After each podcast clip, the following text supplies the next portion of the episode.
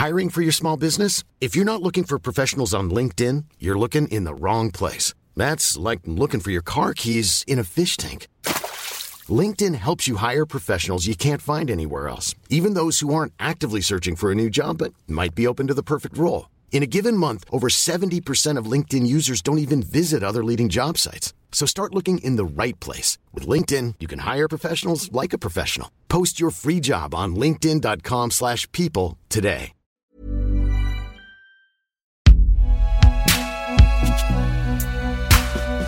Concocté par Binge Audio.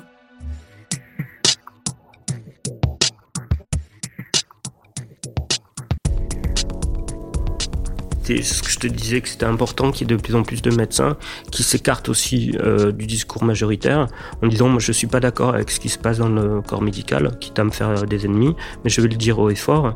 Et ça, ça me paraît important pour aussi permettre à la jeune génération de se dire tiens ce médecin il dit pas pareil que les autres, peut-être qu'une autre médecine est possible, tu vois.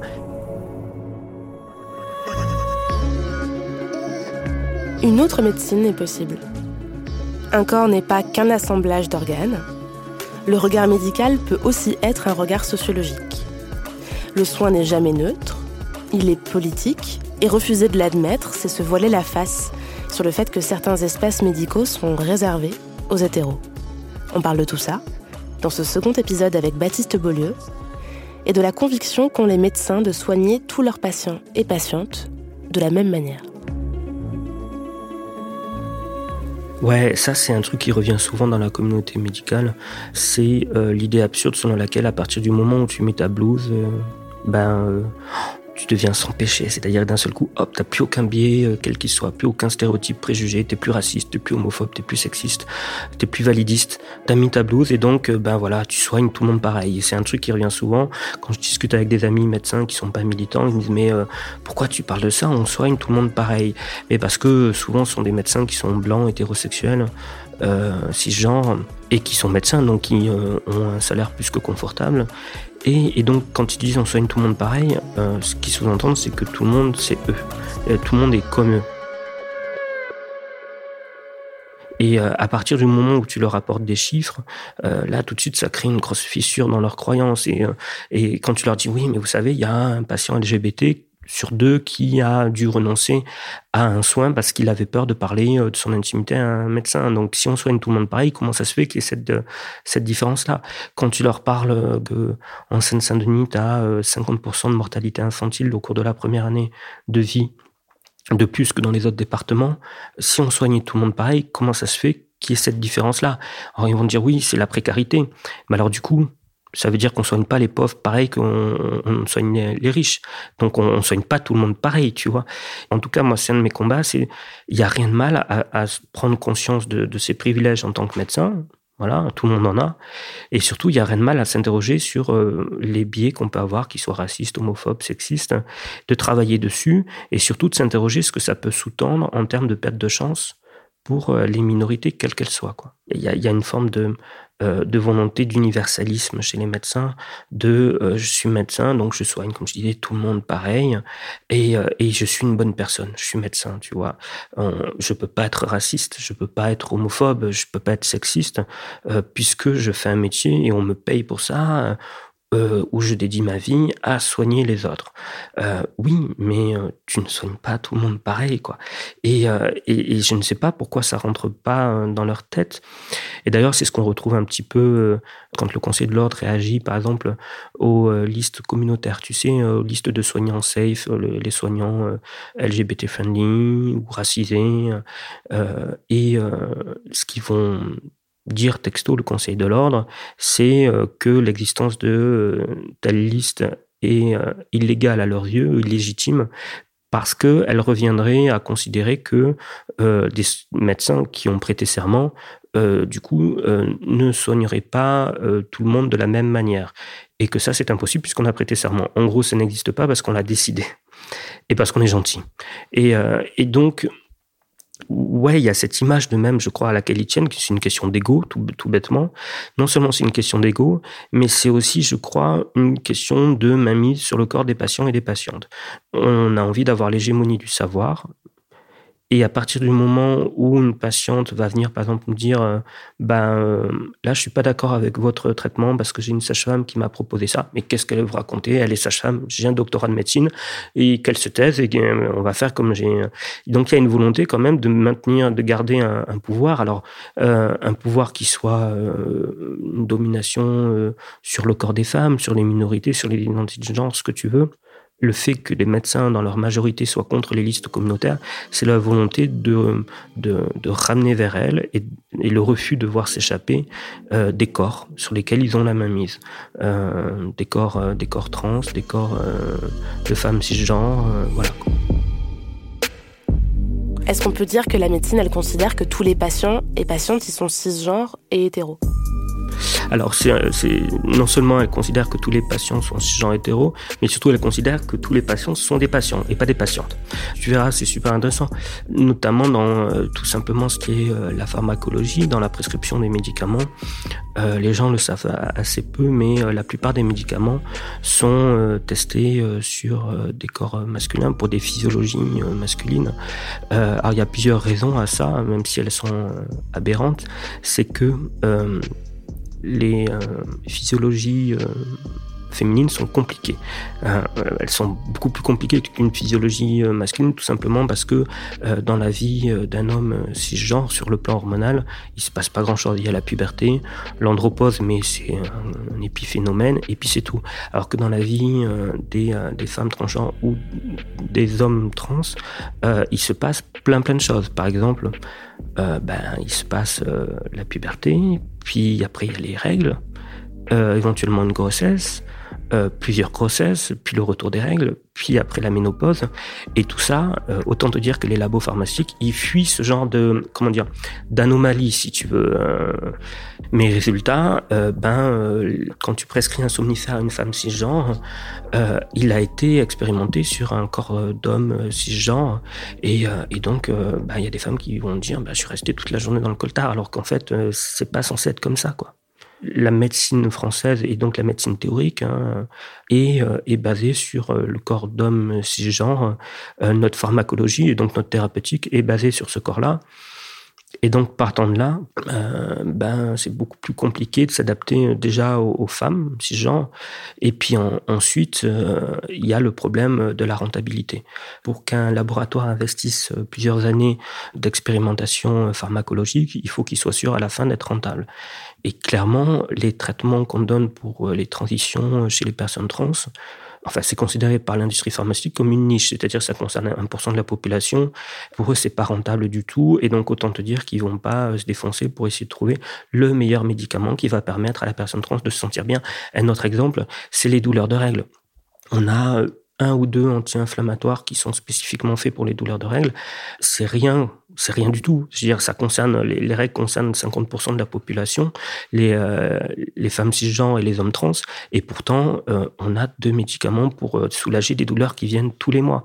Pareil avec l'endométriose, qui est une maladie qui touche une femme sur dix au bas mot, et, et qu'on a découverte assez récemment. Et tu te dis, c'est une maladie qui touche une femme sur dix, et pourtant on, on, on la connaît très très peu. On a très peu de thérapeutiques. Et tu dis, s'il y avait une maladie qui touchait un homme sur dix, on la connaîtrait sur le bout des doigts, on aurait 36 médicaments pour pouvoir euh, la traiter. Et pareil avec euh, tous les problèmes de, libido féminine, tu vois, alors que on a, euh, je sais pas combien de médicaments pour réveiller, maintenir l'érection masculine, tu vois.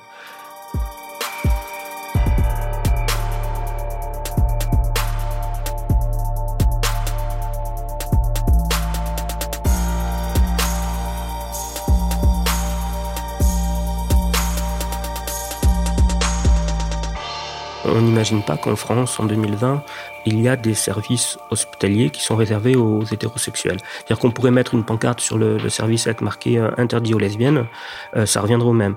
Et on, s'en aperçoit quand tu te promènes dans les services de procréation médicalement assistée, euh, d'aide à la reproduction, où il n'y a que des couples hétérosexuels dans ces services-là.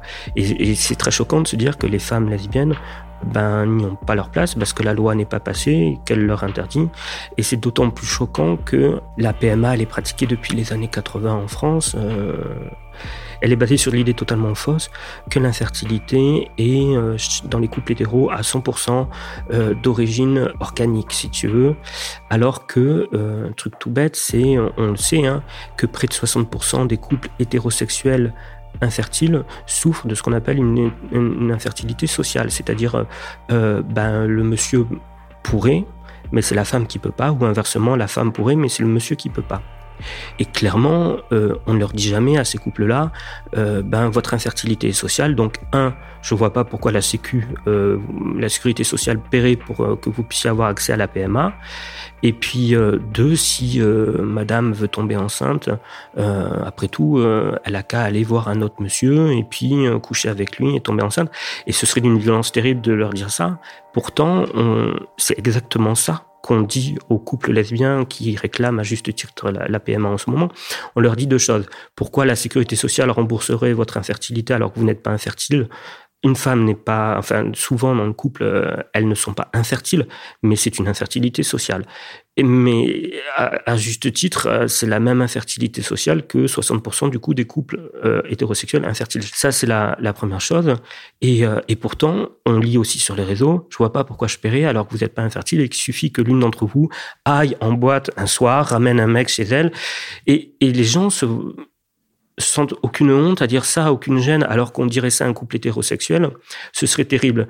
Et en fait, ils se sentent capables de le dire au couple de lesbiennes pour une bonne raison, c'est qu'il y a une infériorité du couple homosexuel par rapport au couple hétérosexuel. Le couple hétérosexuel est sacralisé. La hum, fidélité est sacralisée. C'est pour ça qu'on ne va pas dire à une femme, ben, euh, votre infertilité sociale, vous avez qu'à aller coucher avec votre voisin et, et, puis vous aurez votre enfant avec votre mari.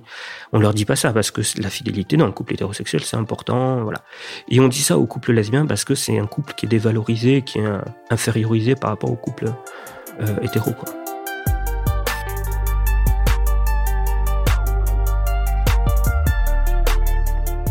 Il y a euh, une forme de comment dire utilitarisme médical dans le sens où euh, les organes doivent avoir une fonction utilitaire si tu veux. Et, euh, et c'est aussi la raison pour laquelle l'homosexualité génère de l'homophobie dans le milieu médical. C'est que deux hommes ensemble ou deux femmes ensemble vont avoir une sexualité récréative non reproductive. Et du coup quelque part je pense dans la psyché inconsciente de la science naturelle qu'est la médecine il gâche entre guillemets cette fonction euh, d'organe qui est euh, les organes génitaux, tu vois. C'est d'autant plus euh, choquant que on va du coup à ce titre-là dénier aux femmes lesbiennes le droit d'accéder au même droit que les couples hétéros, à savoir à l'aide médicale à la procréation. Et souvent d'ailleurs, on va leur faire au prétexte fallacieux que on ne doit pas mentir aux enfants et euh, c'est quelque chose d'absolument injuste quand tu réfléchis pour une bonne raison. Et ça, souvent, les gens ne le savent pas. Et c'est pour ça que c'est important de, leur dire. C'est que depuis les années 80, les années 80 où existe la PMA, euh, tout le monde le sait et ça se pratique dans tous les hôpitaux. Pour les couples hétérosexuels qui ont recours à la PMA, va, va s'effectuer ce qu'on appelle un appariement. C'est-à-dire qu'on va prendre le spermatozoïde du donneur, on va prendre un, spermatozoïde appartenant à un donneur qui a un phénotype euh, qui, peut être apparié au père d'intention. Euh, c'est-à-dire qu'on va prendre un, donneur de sperme qui a la même couleur que les yeux du père d'intention, euh, le même, la même couleur de peau, la même couleur de cheveux, et ça va jusqu'à choisir un, donneur de sperme qui a le même groupe sanguin que le papa. Et, et donc on va expliquer aux femmes lesbiennes qu'elles peuvent pas accéder à la PMA parce qu'il faut pas mentir aux enfants que les enfants naissent d'un couple d'hommes et de femmes, tout en sachant pertinemment qu'on génère des enfants avec la PMA dans les couples hétérosexuels où on apparie euh, le donneur de sperme avec le père d'intention dans une seule et même euh, volonté qui est de pouvoir permettre à ces couples hétérosexuels de ne pas dire, si c'est leur choix, la vérité à l'enfant quand il sera grand. Parce que euh, enfant qui va s'apercevoir qu'il a un groupe sanguin qui est impossible par rapport euh, au groupe sanguin de son père et de sa mère sera légitime à poser des questions à ses parents et à s'apercevoir qu'on lui a menti. En aucun cas, là, je juge les, couples hétéros hein, qui ont recours à la PMA ou qui choisissent de ne pas dire la vérité aux enfants. Simplement, euh, qu'on ne vienne pas emmerder les lesbiennes en leur disant qu'elles qui mentent aux, enfants, alors que l'institution médicale elle-même pratique ce mensonge depuis les années 80 avec ce phénomène d'appariement. Et c'est d'autant plus culotté qu'après, on va expliquer aux couples d'hommes qui font des euh, grossesses pour autrui, des GPA, qu'ils vont choisir les enfants sur catalogue. Alors que euh, on choisit le donneur de sperme sur catalogue pour que la personne qu'on va choisir sur le catalogue soit le plus ressemblante euh, au père d'intention. Il y a des études hein, qui ont été menées en Grande-Bretagne et en France également. Et en France, depuis les années 80, on estime à plus de 72 000 ou 80 000 le nombre de PMA qui ont été effectués. Et on estime à 10% euh, le nombre d'enfants qui sont au courant de leurs origines. Enfin, par contraste, ça veut dire que 9 couples euh, ayant eu recours à la PMA en France euh, ne disent pas la vérité à l'enfant. Tout est fait pour continuer à ancrer dans la société ce narratif autour du, couple hétérosexuel. Quoi. Tout couple hétérosexuel euh, fertile, et puis voilà. Quoi.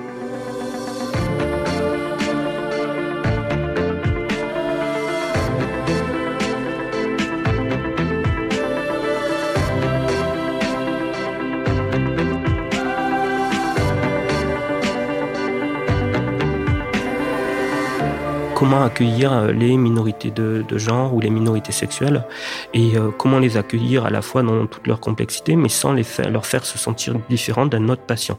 Je te donne un exemple. Si j'accueille une personne trans, est-ce que je dois considérer sa transidentité, si tu veux, et donc la considérer euh, comme une patiente ou un patient à part, ou me dire non, c'est un patient comme les autres, mais du coup risquer de faire, euh, de passer sous le radar des risques psychosociaux qui sont inhérents euh, à la transidentité dans une société où euh, beaucoup, beaucoup, beaucoup de gens sont transphobes et donc peuvent susciter chez cette personne des sentiments de dévalorisation, des syndromes dépressifs. Et, et donc, L'exemple typique, c'est la personne trans qui vient pour une angine. Est-ce que je ne fais que soigner son angine ou est-ce que j'en profite pas aussi pour savoir comment elle va, euh, si elle a un tissu social solide, si euh, sa famille euh, ben, est toujours là pour elle? tu vois, c'est ce genre de petits détails-là. Et, et je crois que ce qui est important, en tout cas, moi, dans ma pratique de tous les jours, c'est surtout d'être à l'aise avec ses patients et ses patientes et donc de verbaliser les choses. Par exemple, pour mes patientes euh, trans, c'est euh, euh, typiquement lors du premier rendez-vous que j'ai avec elles, on passe un contrat, on, on fait, on passe un contrat, d'accord? Première clause du contrat, c'est si un jour je suis maladroit, ou que je commets une, erreur ou quoi, surtout vous me le dites, parce que c'est comme ça qu'on progresse. Il faut que ça reste sain, tu vois, la, discussion entre nous. Et, et moi, j'ai autant à apprendre de vous que euh, vous, avez d'informations à obtenir de moi. Et, et, euh, je sais que, euh, tu vois, cette cette mise à plat des choses dès le début, ça les rassure vachement. Et euh, une question toute bête aussi, de leur dire bon ben comment vous voulez qu'on vous appelle, comment vous voulez euh, quel prénom vous voulez qu'on utilise?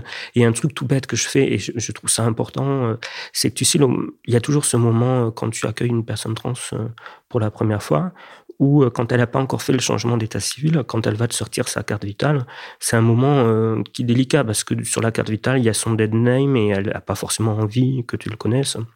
Et du coup, c'est des choses toutes bêtes et que j'aimerais apprendre aux étudiants en médecine, et c'est ce que je fais quand j'interviens dans les facs. Je leur dis, vous avez, euh, à aucun moment, vous avez besoin de connaître le dead name de la personne. Ce qui veut dire une chose toute simple, c'est au lieu de lui prendre sa carte vitale, vous faites une exception, vous faites une feuille de soins, vous mettez son nom, vous remplissez toute la feuille de soins, et vous donnez la feuille de soins au patient, qui met son dead name, vous retournez la feuille de soins et vous la mettez au milieu du paquet de feuilles de soins que vous allez devoir apporter à la CPM. Vous avez même pas, puisque sur l'ordinateur, c'est vous qui remplissez, donc vous pouvez mettre le prénom qu'elle vous donne. Vous n'avez même pas besoin de connaître le dead name de la personne, quoi. C'est des petites choses comme ça qu'on apprend parce que, parce que la première fois que tu es médecin, gay, militant et que tu accueilles une personne trans et qu'arrive le moment où elle sort la carte vitale, il y a ce moment de flottement, dit Ah, ça c'était pas bien, qu'est-ce qui s'est passé, comment faire autrement pour qu'il y ait plus ce petit moment de flottement un peu gênant pour, pour, la, pour le patient ou la patiente. Quoi les, minorités de genre et les minorités sexuelles passent tellement sous les radars que c'est même pas, ça n'existe même pas, si tu veux, ce genre de, débat ou d'idées ou de, ou de délicatesse, je sais pas comment on pourrait dire, hein, tu vois. Non, clairement pas, clairement pas. Qu'est-ce qu'on peut imaginer? Qu'est-ce qu'il est possible de faire pour que tout ce dont on vient de parler, là, tout ça, ça change? Alors, euh, plusieurs choses. Euh, d'abord, il y a le temps qui joue pour nous parce que euh, je pense qu'il y a une bonne partie du corps médical qui est vieillissante et qui va pas tarder à quitter la scène, on va dire ça comme ça. Si tu vois ce que je veux dire? Et c'est très bien comme ça parce que la jeune génération, quoi qu'on en dise, est quand même en tout cas, je l'espère, plus progressiste que l'ancienne.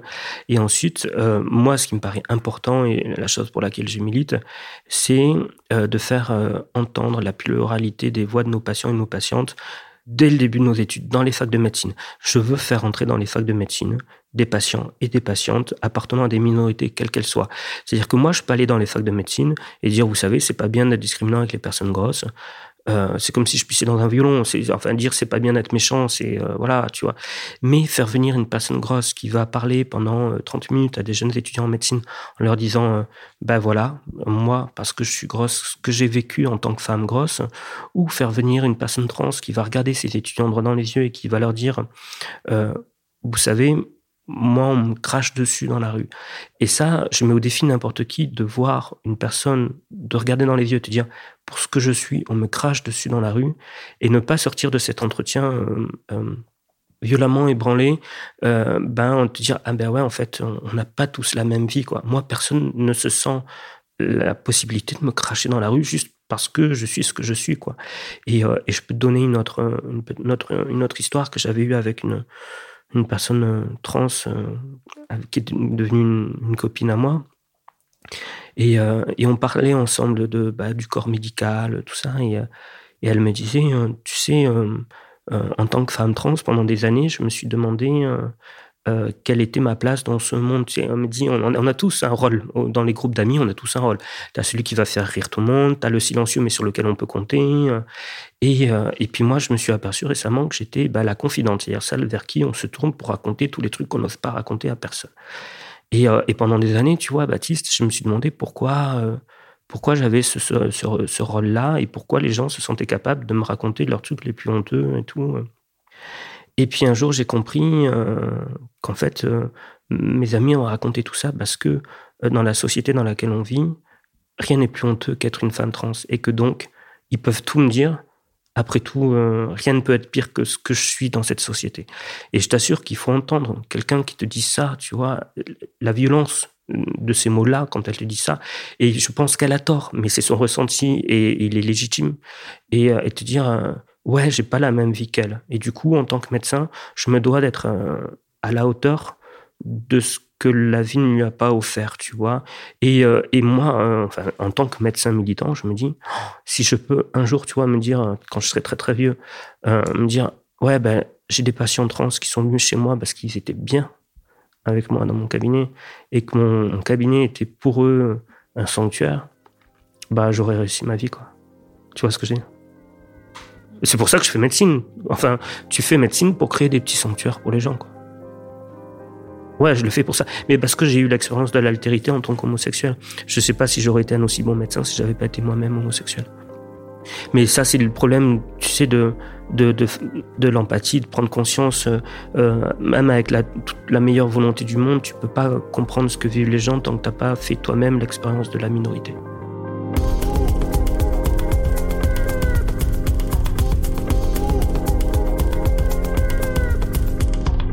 Merci à Baptiste Beaulieu pour cet entretien, qui a été réalisé par Solène Moulin et produit par Diane Jean, qui, comme vous le savez peut-être, s'occupe de tous les épisodes de Camille, mais aussi par Lauren Bess, qui est la productrice de Programme B. Vous voulez nous écrire? Sur Insta, sur Twitter et à l'adresse camille at binge.audio. Prenez soin de vous. Je vous souhaite de trouver le cabinet de médecin qui sera un sanctuaire pour vous aussi.